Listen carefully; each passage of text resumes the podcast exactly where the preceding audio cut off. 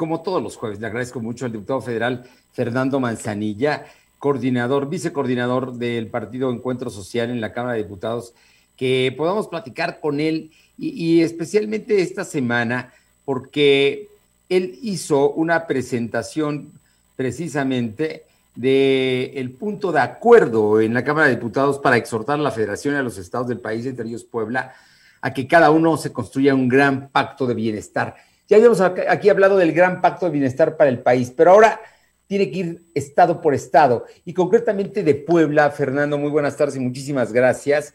Eh, hiciste un ensayo que me parece sumamente interesante y que me parece un planteamiento y una propuesta muy concreta para todos, sin excluir a nadie, ni a sectores, ni a partidos, ni a posiciones políticas o ideológicas. Muy buenas tardes y muchísimas gracias, Fer. Mucho gusto, Tocayo, gusto en saludarte a ti, gusto en saludar a tu auditorio.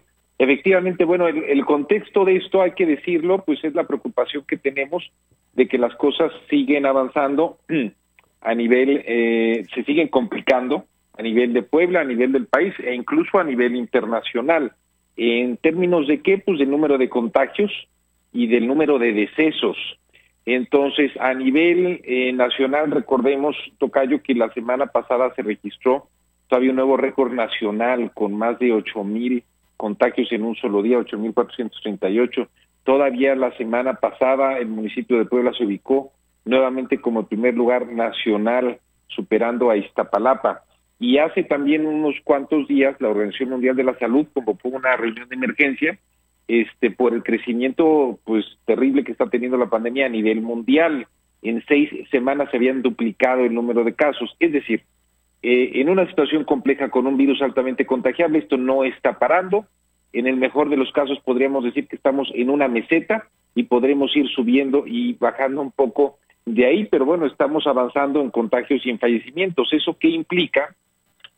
Pues implica que se van a seguir perdiendo empleos, por lo tanto ingresos, implica que crecerán las carencias, la pobreza y eh, la insuficiencia alimentaria e implica incluso el riesgo de que tengamos eh, eh, una creciente descomposición social que nos lleve a un espiral de mayor inseguridad y violencia. Por estas razones es que yo planteé en la Cámara en un punto de acuerdo que tenemos que hacer estrategias ya muy aterrizadas a nivel local. Incluso la Organización Mundial de la Salud decía que esto ya más que temas nacionales tiene que verse en temas locales. Cada localidad tiene que tener sus propias estrategias, cada localidad tiene una realidad diferente. Y por eso yo planteaba, bueno, pues que a nivel de cada uno de los estados hiciéramos acuerdos, pactos, eh, donde se hiciera un proceso de diálogo entre todos para definir cuál es el camino que debemos de seguir para salir adelante y salir avantes de la crisis.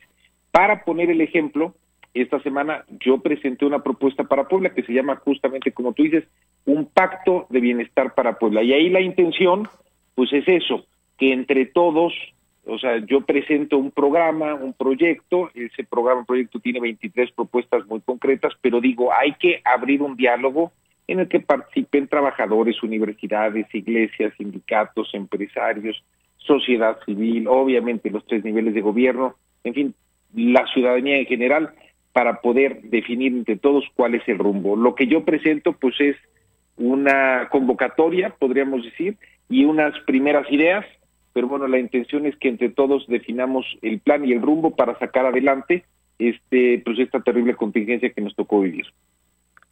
No hay que perder el tiempo, Fer.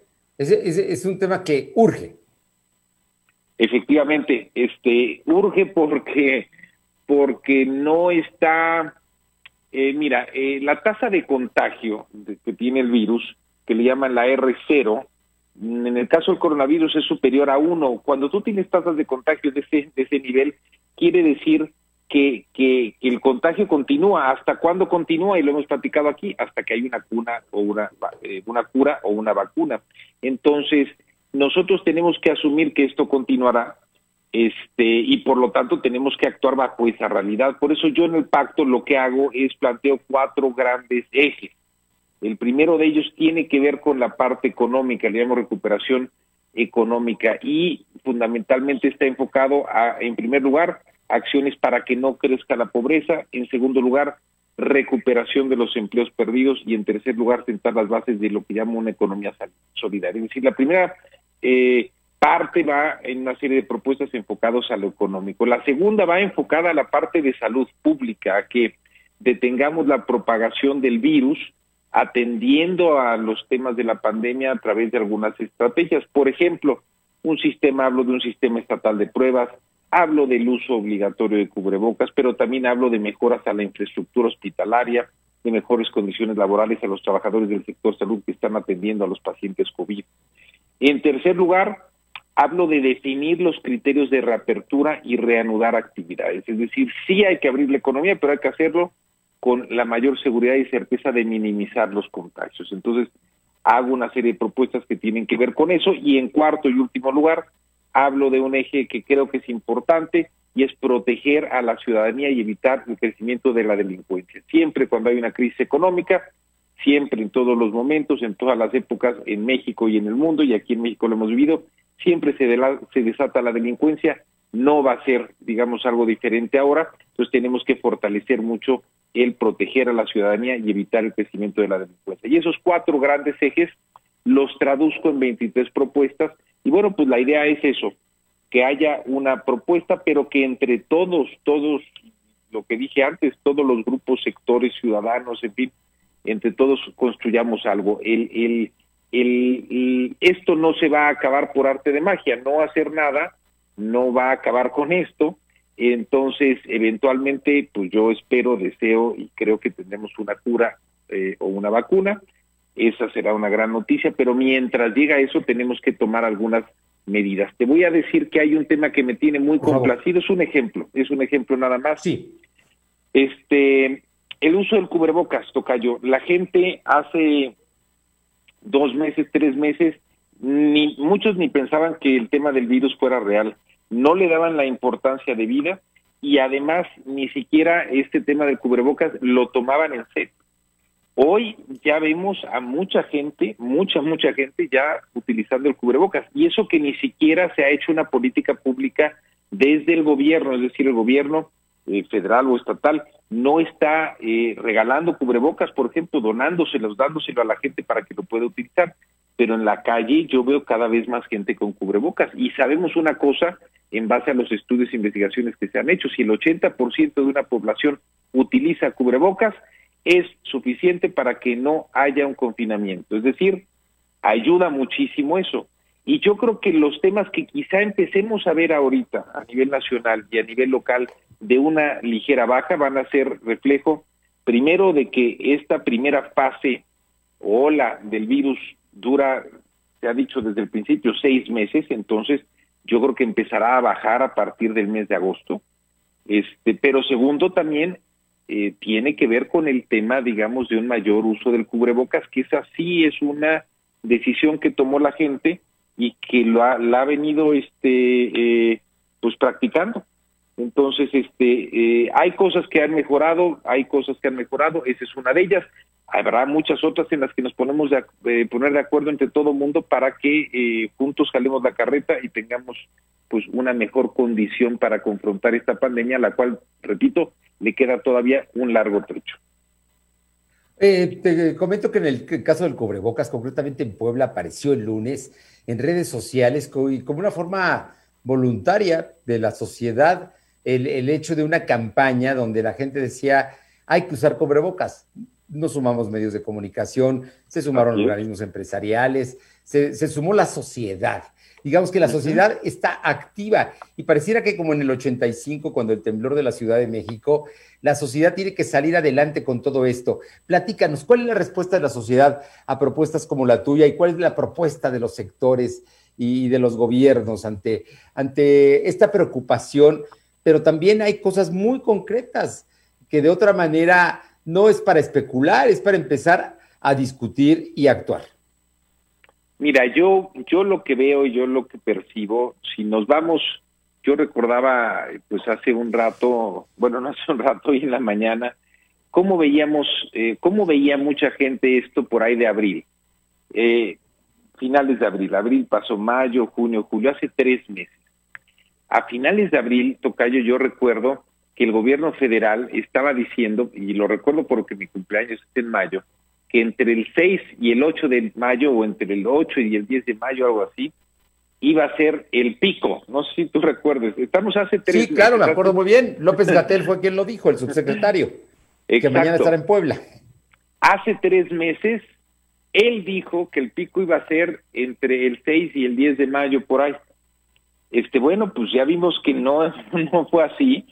Ya vimos que no existe tal cosa como un pico. Hay una meseta en la cual nos vamos, digamos, este, subiendo, bajando un poco este, mientras no haya un tema de pruebas masivas, pues es imposible saber realmente cuántos contagiados hay. O sea, este, mientras no se pruebe masivamente, pues habrá, habrá el número de, de, de, contagiados de acuerdo al número de pruebas que se lleven a cabo, ¿no? Entonces, eh, esto, esto ha ido variando y si, y si nos vamos a cómo varió esto en tres meses, en tres meses pasamos de que esto no tenía mayor problema que ya venía un pico y después de ahí iba a bajar, que iba a haber entre seis mil y ocho mil muertos, recordarás también que esa fue una cifra que se dio, a que ahora se reconoce pues que es un gran tema. En aquel entonces también se decía que el cubrebocas no servía de mucho, a que ahora pues hay una conciencia de todo el mundo, incluyendo el gobierno, la ciudadanía, de que el cubrebocas es importante. En aquel entonces también mucha gente decía que esto del COVID era un invento, que no era cierto. Bueno, hoy en día gran parte de la población, de acuerdo a las encuestas, reconoce que este es un gran problema. La gente tiene miedo de contagiarse, incluso tiene miedo de que pueda fallecer, fallecer en, caso de ser contagiado. Es decir, yo creo que hemos evolucionado dentro de la tragedia y las dificultades, hemos evolucionado mucho en nuestra forma de pensar en tres meses. Y yo lo que creo es que, pues en aquel entonces, si era un tema que no iba a ser mayor lío, no había que confrontarlo con mayores acciones. Yo creo que hoy ya hay una conciencia en cada vez más gente y, respondiendo a tu a tu pregunta de manera puntual, yo veo cada vez más gente de los sectores sociales, académicos, económicos, que está consciente de que necesitamos tener una estrategia y que esa estrategia tiene que ser una estrategia conjunta. Eh, tú ponías ahorita el ejemplo por, eh, del tema del cubrebocas. El, el tema del cubrebocas es un ejemplo de cómo se fue construyendo algo, pues entre la conciencia del ciudadano que se da cuenta que es un problema grande se van sumando las empresas, se van sumando los medios de comunicación, se va sumando la gente en sus redes sociales y de repente ya hoy en día mucha gente, por no decir la gran mayoría, está utilizando cubrebocas, siendo que no fue una estrategia desde el principio impulsada por el gobierno. Este, eh, entonces, eso nos hace pensar, pues, que si en tres meses evolucionamos de una manera radical, yo creo que en los próximos meses, dos meses, el que vayamos aportando ideas, el que vayamos diciendo hay que hacer una estrategia en conjunto, con acciones claras, en la que todo el mundo esté involucrado, yo creo que eventualmente llevará a la construcción de un gran plan, un gran proyecto, un gran acuerdo, un gran pacto, como quiera que lo tengan que llamar, en la que todo el mundo estará involucrado. Entonces, pues yo yo no no pretendo desde luego que lo que yo eh, presento es lo que se haga ni mucho menos, pero sí creo que tenemos responsabilidad los que estamos en las posiciones públicas de decir, aquí hay una serie de ideas, pues ahí están y son públicas y pues que todos los, el resto de los gente que quiera aportar, pues aporte. Entonces, eh, eh, yo, yo confío, yo confío que iremos avanzando en la construcción de consensos, de diálogos que nos lleven a tener acciones en conjunto, pues para que podamos protegernos mejor y seguramente así como hace tres meses la sociedad estaba en otro chip o con otro chip. Yo creo que en tres meses vamos a estar con otro chip completamente distinto y jalando todos en un mismo rumbo con proyectos y acciones muy, muy concretas y acordadas entre todos. Pues Fernando Manzanilla, vicecoordinador del Partido Encuentro Social en la Cámara de Diputados, por lo pronto te lo digo. Yo que leí ya el documento, que lo, que lo revisé, compro el pacto de bienestar, el gran pacto de bienestar. Si hubiera que firmarlo, lo firmo, pero sí creo que, como bien dices, habrá que discutirlo más, habrá que ponerlo en la mesa y creo que vale mucho la pena. Pero para empezar, ya hay un principio, ya hay una propuesta muy concreta, con lógica, con sensatez y que es posible. Sobre todo, que es posible siempre y cuando nos sumemos y dejemos a un lado las diferencias. Tocayo. Así es, Tocayo. Finalmente todos, todas las acciones colectivas tienen que ser en unidad y bueno, pues aportemos cada quien desde, desde nuestra trinchera lo poco o mucho que tengamos para aportar. Le urge a Puebla, y en eso también coincidimos. Efectivamente, este, le urge a Puebla, le urge a México, le urge a, al planeta. Nada más, y ya para, para, para, para no quitarte tampoco mucho tiempo, Tocayo, estamos a punto de ser el tercer país con más número de, de fallecidos en el mundo. Estamos a, pues no sé, a mil o mil quinientos eh, fallecidos de superar al Reino Unido. Es decir, la próxima semana México será el tercer país. ¿Cuáles son los tres países? Estados Unidos, Brasil y México. Por cierto, son países donde no hubo en ninguno de ellos pruebas masivas, no hubo un uso masivo del cubrebocas, no hubo una serie de estrategias de confinamiento de la gente, en fin, toda una serie de cuestiones. Entonces, este, hay, esa es nuestra realidad. Yo creo que tenemos, eh, tenemos que ponernos a trabajar y seguramente, como tú decías, y prueba de ello fue el 85, este, aquí somos muy buenos, a lo mejor no en prevenir las cosas, la verdad, pero ya a la hora que tenemos el problema entre manos, creo que siempre la sociedad mexicana reacciona, reacciona bien, reacciona con mucha solidaridad. Esperemos que así sea. Muchísimas gracias y muy buenas tardes, diputado Manzanilla. Gracias, muchas gracias, Tocayo. Un abrazo.